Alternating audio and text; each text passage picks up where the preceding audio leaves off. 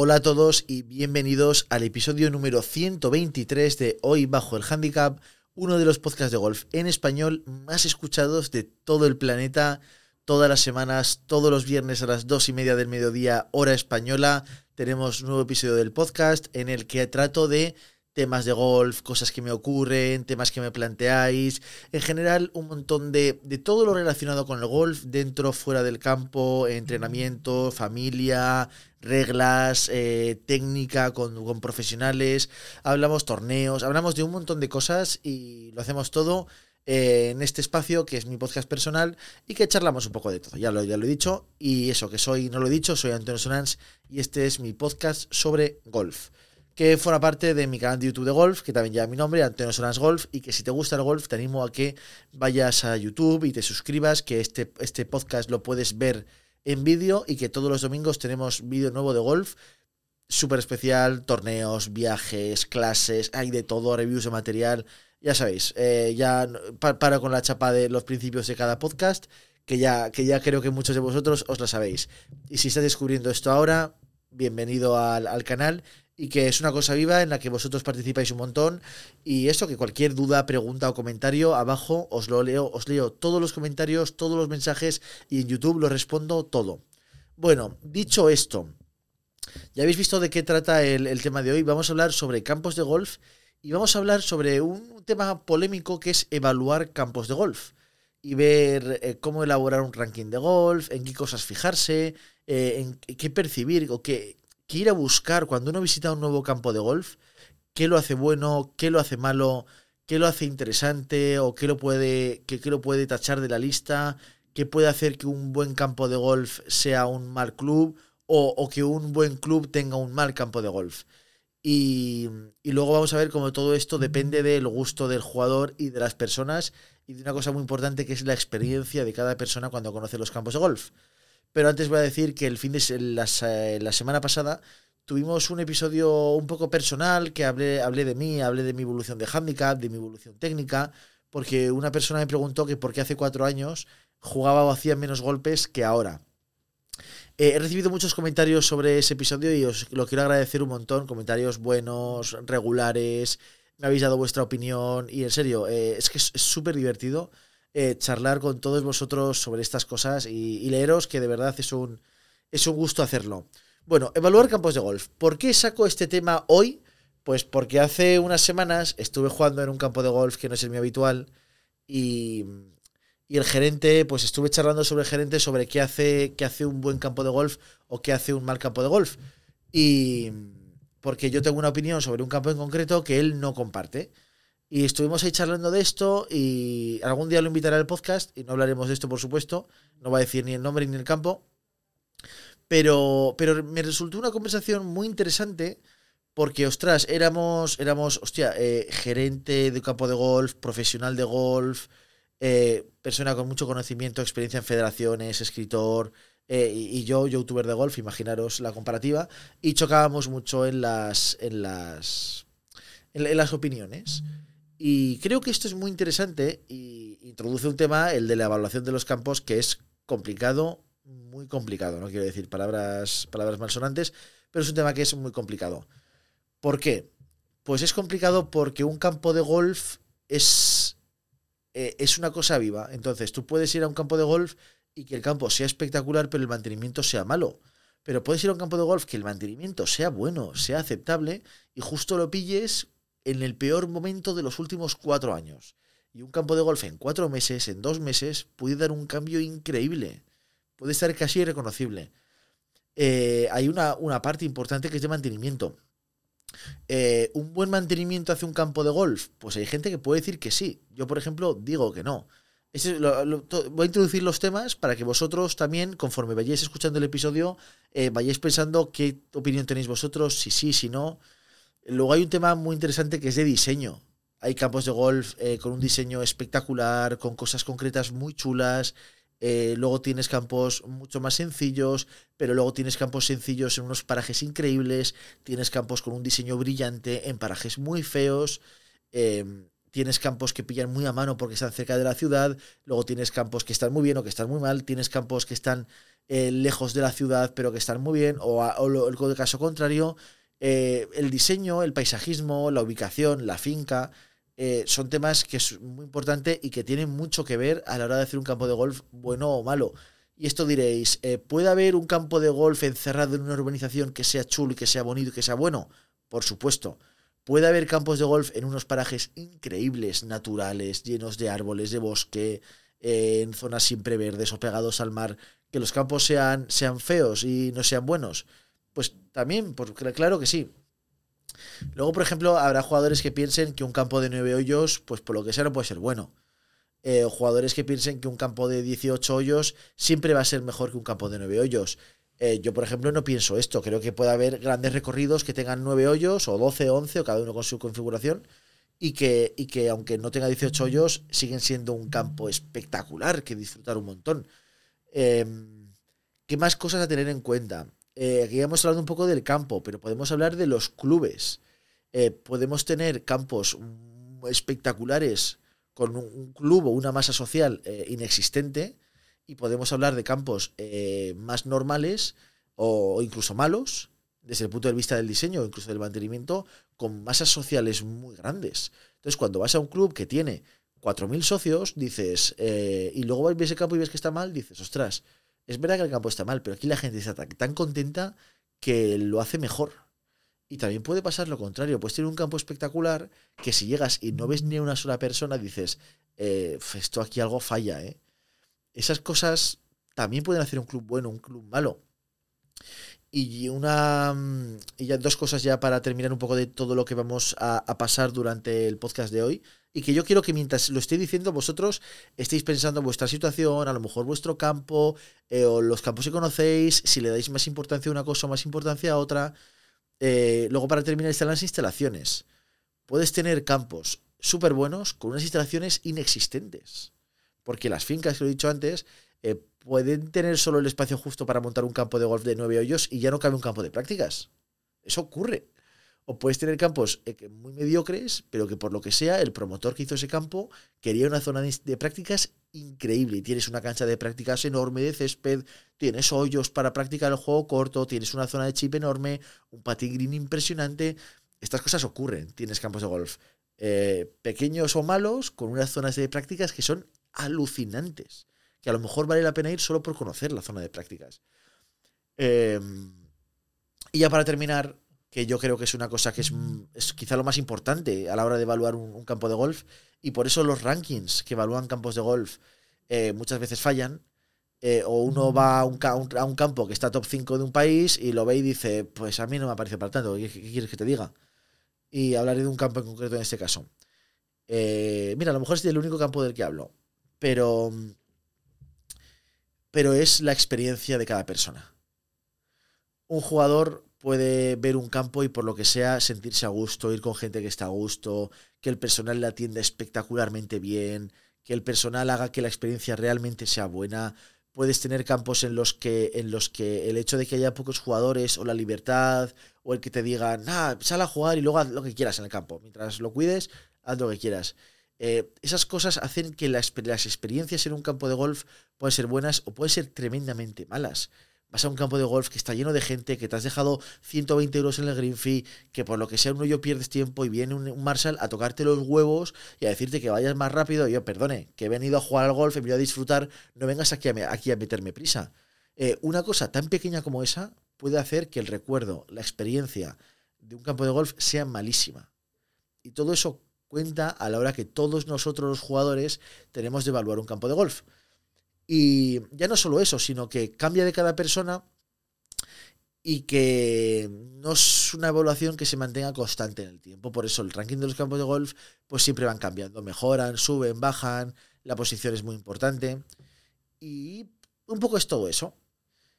Entonces, eh, ¿por dónde empiezo? Y luego queda otra cosa, y es que tú puedes puntuar, y esto me di cuenta grabando una pequeña serie del canal de YouTube, que hace mucho que no publico, publico vídeo, el de Descubriendo Campos con Jorge Porta, eh, damos unas, dábamos unas puntuaciones finales. Y me pasó en el campo de Mataleñas, en, Santander. Eh, el campo es espectacular. es un campito pequeño, antiguo, de nueve hoyos, primer campo municipal de España, en un enclave impresionante, al lado del mar, eh, cerca de la gente que pasea por fuera. Pero claro, luego te pones a evaluar las instalaciones del campo y son malas. ¿Pero por qué son malas? Pues porque no, hay, no tienen sitio físico para poner un campo de prácticas, por ejemplo. Em, ¿Eso hace que el campo sea malo? Pues cuando nosotros evaluamos puntuación, eh, si te pones a sumar eh, instalaciones, pues ahí lo vas a penalizar. Y a lo mejor e, esa forma de evaluar el campo no es buena. Y cuando uno crea eh, métodos de evaluación globales para intentar evaluar todos los campos de golf, no siempre todo se puede evaluar igual. Y con esto ya un poco mi opinión general de los campos de golf, que puede haber un campo de golf que a una persona le encante y puede haber otro campo de golf que ese mismo campo de golf a una persona no le guste. Y esto ocurre un montón de gente, un montón de veces. Yo lo que siempre digo y lo que espero a todos los que estéis escuchando es que es que tengáis a mano o juguéis campos de golf distintos campos de golf que, eh, los campos en sí, el diseño, la forma de, ser, la personalidad de cada campo, lo abiertos o cerrados que son, lo técnicos o no técnicos que son, lo largos o cortos que son. Eh, si uno puede tener en su, en su zona eh, toda esta variedad de campos, yo creo que eso es tener mucha suerte. Y en Zaragoza lo digo, en Zaragoza tenemos una oferta de golf que es limitada y tenemos campos de golf, campos de golf muy distintos para todo tipo de jugadores. Y, el golfista de Zaragoza tiene la fortuna de si quiere jugar un campo que se juega más largo, eh, más abierto, más fácil de andar, pues puede tener los lagos. Si quieres un campo que sea más duro de andar, pero que te obliga a poner la bola en calle siempre, pues puedes tener la peñaza. Y si quieres una cosa que sea así un poco un intermedio de todo, eh, pues tienes. Eh, o que cambie de vuelta a vuelta, pues puedes tener, puedes tener Calatayud. O si quieres un diseño más, más, más tradicional, que ya no se lleva hoy en día, pues tienes incluso la base aérea. Si quieres jugar un pitch and pad, pues tienes opciones. Eh, y los pitch and pads, incluso dentro del pitch and pad, son distintos entre ellos los dos que hay en la ciudad de Zaragoza. Por eso que yo creo que aquí eh, es una ciudad que el golfista puede jugar lo que quiera cuando quiera. Y eso es bueno. Y eso, que viajar y conocer campos de golf te hace apreciar más lo que, lo que tienes, te hace evaluar mejor los campos de golf y sobre todo te hace jugar al golf. Hace no mucho me preguntaba, creo que me lo, me lo preguntó Pecas, Juan García, hace mucho, a lo mejor hace tres meses. Me dice, oye Antonio, ¿tú crees que con todos los campos que has jugado este año has mejorado el golf? Y le dije que por supuestamente que sí, sin ninguna duda. Entonces yo os animo a que todo lo que podéis conocer, vayáis y lo conozcáis. Dicho esto, vamos a hablar de eh, qué, en qué fijarse en cada una de las cosas o en qué me fijo yo cuando veo un campo de golf. Lo primero es eh, el mantenimiento. Es, es, es, importante el mantenimiento porque un mal mantenimiento de un campo de golf hace que no disfrutes de la experiencia. Cuando llegas a un tee de salida y eso es todo tierra y está desnivelado. Cuando llegas a una calle y no hay forma de ver una calle verde o que la bola se juegue más o menos plana. O cuando llegas a un sitio y está lleno de, no sé, de, maleza alta que no puedes encontrar la bola. Cuando llegas a un green y el green tiene calvas y está salvaje y la, la bola rueda mal. O y esas cosas, pues rápidamente saltan, saltan a la vista. Y, y aquí, claro, aquí hay que tener una cosa en cuenta y es que los campos tienen límites. Los campos de golf terminan. Y cuando más te acercas a los límites de los campos de golf, peor está el campo de golf. Por eso hay que, hay que evaluarlos un poco del centro al final y del green hacia el tee. El green es lo más importante, tener unos buenos greens es clave, pero, pero bueno, el resto también es importante. Y yo siempre digo que se coloca bola, que a, veces eh, los estándares de los campos de golf eh, nos volvemos locos. Nos volvemos locos. Con lo que se paga por jugar al golf en este país, no podemos pedir mucho más de lo que tenemos. Así os lo digo. Y aquí voy a hablar, voy a poner un ejemplo y es el de, el de Herrería en Madrid, eh, que jugué el campo en diciembre y tuve algún comentario de, sí, sí, es un campazo, pero el mantenimiento no está bien. Bueno, yo fui a jugarlo en otoño, el campo estaba húmedo, eh, se veía que los tees podrían estar mejor, las calles podrían estar mejor, el RAF podría estar mejor, los greens podrían estar mejor, pero el campo estaba bien. ¿Sabéis? Y ya, y está, es que no, no, no, no hay más, no hay más. Y puede ir a un campo de golf en el que los greens estén perfectos, perfectísimos, y no disfrutar de la experiencia. Porque yo lo digo, un mantenimiento de golf no hace un campo bueno ni hace un campo malo. Y es así. Y luego, pues, eh, la meca del mantenimiento de campos de golf en España, Valderrama, impresionante. Tú a Valderrama le bajas cuatro puntos el mantenimiento del campo de golf y sigue siendo un campazo de golf, ¿sí o no? Yo creo que sí. Porque el campo es estrecho, es complicado, tiene sus obstáculos, es súper estratégico. Eh, claro que sí. Tú a Valderrama le pones unos greens que en vez de rodar a 12, ruedan a, a 8 eh, unos TIS que están un poquito, tienen alguna calva del tráfico de jugadores y les pones una calle que tiene alguna mala hierba y, y alguna zona un poco irregular y el campo se juega exactamente igual. Por eso siempre digo que el mantenimiento de los campos es muy complicado evaluarlo. Hay muchos problemas que pueden surgir en un campo de golf y, y, que, y que, luego se solucionan. Por eso, que en serio, no, no seáis no seáis súper duros y cuando vayáis a un campo de golf y por lo que sea no lo encontréis bien, no, no seáis destructivos. Porque esto me pasó, en ¿eh? un campo de golf que no grabé en ese campo de golf porque me dijeron que no querían que grabara en campo de golf porque tenían los greens fatal. Y, yo, yo, nunca lo, no, lo, sigo sin entenderlo, pero bueno, yo puedo entender que tengan los greens mal. Pero si a mí me dices que los vas a resembrar, que los vas a pinchar, que se van a hacer un montón de cosas, pues es que unos greens pasan de estar fatal a estar muy bien en dos meses, en tres meses. En tres meses puedes tener unos greens nuevos. Campo de. No voy a decir dónde fue. Pero, y digo yo, si es el campo que tienes, si la gente puede venir a jugar este campo y te van, a ver que está fatal. Y no quieres que lo no sé, no sé, nunca lo entendí. Pero, pero bueno, tampoco, sin más. Por eso que en este sentido ¿El mantenimiento es importante? Por supuesto que sí, pero no hay que volverse loco. Hay que buscar unos mínimos que hagan disfrutar al jugador. Y ya está. Y ya está. Y luego que las máquinas son muy caras, que es que se te ha podido, puedes ir a un campo de golf y digas, ostras, las calles estaban muy largas. Bueno, pero es que a lo mejor ese campo de golf tiene solo una máquina de calles y justo se les ha estropeado y están esperando tres semanas a que le llegue el recambio. Estas cosas ocurren en los campos de golf. En los buenos, buenos no pero es que la mayor parte de los campos de golf de este país no son buenos buenos, son intermedios. Por eso que hay que poner las cosas en perspectiva muchas veces y que los campos de golf cuentan con limitaciones que hay gente que no tiene en cuenta. Que si productos fitosanitarios que no se pueden usar, que si lluvias, que si restricciones al riego, que si, que si restricciones al personal, que si restricciones al ruido, eh, campos de golf de urbanizaciones que pueden trabajar solo determinadas horas al día por los ruidos. Eh, en ese sentido, hay de todo. Y todo. Por eso que no seáis, no seáis destructivos con el mantenimiento de un campo de golf. Porque he jugado un montón de campos el año pasado y, que yo haya dicho el campo estaba perfecto, pues no ha habido, no ha habido, ha habido muy pocos. Ha habido muy pocos. Siempre se le puede sacar un pero. Hasta el campo perfecto se le saca un pero. Por eso que eso. Solo quería decir esto. Lo siguiente después del campo, el diseño. Claro, evaluar el diseño de un campo de golf para una persona en la que me incluyo, que no sabe de diseño de campos de golf, es muy complicado. Tú hablas con una persona que sepa diseño, hablas con Jorge Porta, eh, o con un arquitecto de verdad, un diseñador de, campos de golf, y te van a decir, campo espectacular, campo increíble. Pero, luego lees un poco sobre diseño y te das cuenta de que todos los, la mayor parte de los campos de golf que hay en el mundo son campos de golf que no corren riesgos de diseño. Y cuando hay hoyos que corren riesgos de diseño, ahí aparecen campos espectaculares. Y, eso, y un buen diseño puede hacer que una finca que no sea buena se convierta en, una en, un campo espectacular. Pero también hay fincas increíbles que se convierten en campos de golf mediocres con un diseño pobre. Y ya está.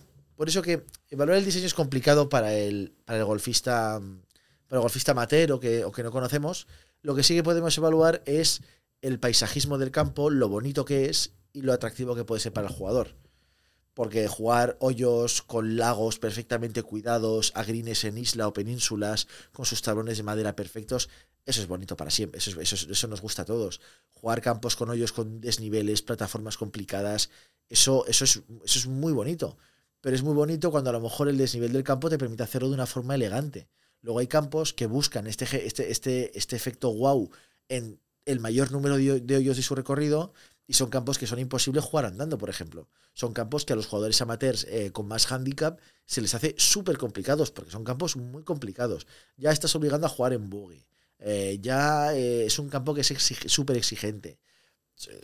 Pasa a ser un campo que no tiene sentido. Y de estos, en este país, en la costa sobre todo, hay un montón. Por eso que al final un balance entre el efecto wow, entre el poder jugarse andando, pues es ese campo moderno el, y, en, este, en, este, en el país también hay muchos campos ejemplos de campos así chulos, equilibrados, PGA de Cataluña Stadium, eh, ahora Camiral, eh, que, otro campo así chulo, Real de Sevilla, es, es, equilibradísimo también, se puede jugar andando increíble, con hoyos espectaculares. Por eso, eh, Moraleja 3, que lo juego también muy chulo. Hay campos espectaculares en fincas que, son un, terreno vacío en mitad de la nada. Y eso, lo siguiente, la masa social. Qué importante es la gente para jugar al golf. Yo siempre lo digo, eh, yo siempre lo digo y, siempre lo diré, eh, cuando, uno, cuando uno tiene que elegir club de golf, tiene que elegir un club de golf por, por la gente. Es que es lo único importante. Tienes que ir al sitio en el que creas que vas a estar a gusto. Tienes que ir al sitio en el que creas que vas a hacer grupo de amigos. Tienes que ir al sitio en el que creas que puedes llevar a tu grupo de amigos tienes que hacer un sitio en el que quieres que te vas a llevar bien con el personal. Tienes que hacer, eh, al final, un club de golf es la gente. De hecho, fijaros que es un sector en el que no se habla tanto de campos de, golf como de clubes de golf. Tú en una pista de esquiar no hablas de un, club de esquí, hablas de pista de esquiar. En golf no se habla de campo de golf, se habla, mucha, se habla en la mayor parte de los casos de clubes de golf. Porque antes, antes que, campos somos clubes, somos personas que se unen para realizar una actividad social. Y es verdad que puedes ir solo una tarde, jugar tranquilo, concentrarte en tu golf, pero también puedes ir un día por la mañana, unirte a una partida de tres jugadores y tú quieres que esos tres jugadores sean simpáticos, sean agradables eh, y que al final se van a convertir en tus amigos. Son gente que en un momento dado pues necesita algo, puedes levantar el teléfono y, llamarlos. Eh, y yo, por ejemplo, en los lagos, yo me siento con, con la libertad y la confianza de, ah, a lo mejor 200 personas, 300 personas he conocido en el club, eh, como tengo muy buena relación con ellos, pues llegado el momento puedo coger el teléfono, llamarles y decirle, oye, que me pasa esto, ¿me puedes ayudar? Pues, pues eso es importante. Y, yo creo que gente con la que creas que vas a disfrutar en la mayor parte del tiempo. Luego te vas a encontrar con gente de todas partes, pero los clubes de golf lo hacen, los hacen personas, eh, los torneos, los eventos, las comidas, es, es la gente. Por eso el club de golf es importante. Y, en este país a veces hay un poco de snobismo, clubes muy cerrados, pero luego tienes clubes muy cerrados que por delante, luego llegas dentro y ves una gran familia que todos se llevan bien, pero luego ves clubes que están llenos de grupitos muy cerrados, que, a veces dices, ostras, pues gente que me cuenta, me he hecho social de este club, pero es que sigo solo porque todo el mundo juega siempre con su partida fija, eh, no quieren saber nada de nadie, y luego tienes clubes que son todo lo contrario, que son gente abierta, que dan la bienvenida al nuevo jugador, que, hombre, vente con nosotros. Eso depende y yo sé que desde fuera eh, evaluar esto es complicado. Desde fuera evaluar esto es complicado. Pero todo es preguntar a la gente. Y así de fácil. Preguntéis a la gente, oye, ¿qué ambiente hay en tu club? ¿Es bueno? Dirán, sí, pero la gente es amable, se mezclan los grupos, ah, pues eso, hay un poco grupos cerraditos, ahí ya sabes que te va a costar más entrar si no conoces a nadie ya de dentro. Y eso, la gente es muy importante. Por eso los clubes, antes, antes que campos, somos clubes. Y, y, nada, entonces, ya está. Luego me diréis, no, pero los campos turísticos, esos, claro, esos no tienen, no tienen masa social, tienen turistas que vienen, pagan dinero y se van. Y esos son campos que existen y que van a seguir existiendo mucho tiempo, porque el golf es así. Pero, y, que está bien que tengan eso. Pero un campo meramente turístico siempre le va a faltar, a la hora de evaluarlo como instalación, esa masa social. Luego, ¿qué más hemos hablado? Las instalaciones. Joder, las instalaciones, qué importantes son. Llegar a un campo de golf que... Claro, aquí depende de si estás buscando un campo de golf para jugar un día puntual y de vacaciones o si estás buscando un campo de golf para hacerte socio. Pero que tenga un buen cuarto de palos, que tenga una buena restauración, que la restauración esté abierta en las horas de juego, eh, que tenga un vestuario agradable, que tenga instalaciones de prácticas cerca, que porque hay campos de golf por ahí que dices, no, para ir al campo de prácticas, no, pues mira, tienes que andar 10 minutos por ahí y luego llegas al campo de prácticas. Esto a mí me ha pasado. y yo, joder, pues a lo mejor no, no, no voy a dar bolas ni a entrenar. Eh, que, sea cómodo, que sea práctico, que te lo enseñen, que, lo conozcas y, eso, instalaciones básicas para un campo de golf que, uno tiene que buscar. Pues hombre, un campo de prácticas siempre es bueno, eh, pero como te he dicho, hay ejemplos de campos de golf que no tienen campo de prácticas que siguen siendo clubes chulos. Eh, campo de prácticas, patting green, un lugar para chipear también es importante y luego ya pues el campo de golf. ¿Qué, más agradece? Pues un, restaurante en hora de apertura me pasó encima en uno de mis campos favoritos, eh, llegar al campo por la mañana, nueve y media de la mañana, ir a, ir a tomarme un café a desayunar y que me digan, no, no, que está cerrado, que abre a las 12. Y yo dije, pero ¿cómo es posible que en este club la cafetería y la restauración abran a las 12? Y para colmo, cierra pronto. Entonces nosotros creo que salimos a jugar como a las once y media y cuando terminamos de jugar ya estaba cerrada la cafetería. ¿Cómo es posible esto? Eso no es un buen servicio. ¿Que es obligatoria la cafetería para que un campo de golf sea bueno? Depende de lo que busques en ese momento. Yo, por ejemplo, que soy muy de, ya lo sabéis, de desayunar en el campo de golf cuando voy a jugar por las mañanas, si no me puedo tomar ese desayuno, pues para mí la experiencia empeora.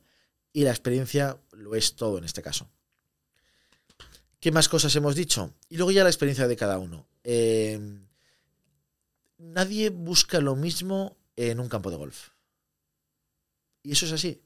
Hay gente que le, le gusta ver campos estrechos, hay gente que le gusta ver los campos anchos. Eh, pero luego tienes campos que parecen estrechos pero son anchos. Tienes campos que parecen anchos pero son estrechos. Em, por eso cada uno tiene una forma distinta de evaluar un, paisaje. Y, esto en el golf es lo que ocurre. Esto es lo que ocurre. Hay, hay campos que a la gente le puede gustar mucho y a otras personas nada, y al revés. Por eso creo que hay que respetarlo todo y, que una persona diga que no le gusta un campo de golf no tiene por qué significar que el campo sea malo, en absoluto. Pero. Ah, y eso, eso, eso quería decir. Es que hablaría de campos, pero no lo voy a hacer. Ya, he, dicho, he dicho algún nombre de campo y, no voy a decir más porque no procede.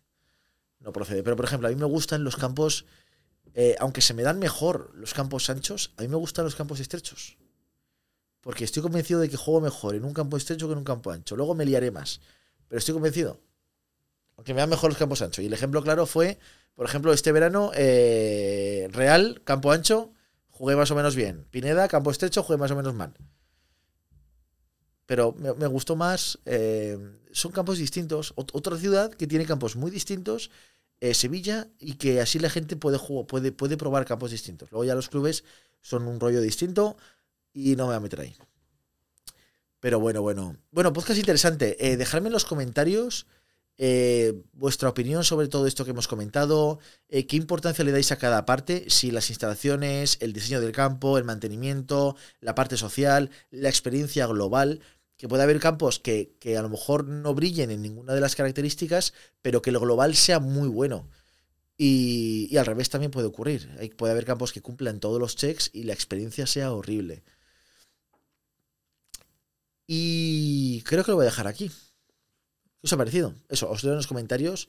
Eh, si alguno, por lo que sea, tiene un campo favorito, campo favorito que diga, este campo es el mejor campo que he jugado en mi vida, es impresionante y me gustaría jugar solo este campo para siempre, que me lo ponga en los comentarios, que siempre será un placer leerlo. Y si alguno tiene un campo de esos que dice, yo con este campo tendría suficiente para toda mi vida ya, no necesito jugar ningún otro campo, eh, si alguien tiene eso, por favor que lo ponga en los comentarios para ir a jugar ese campo.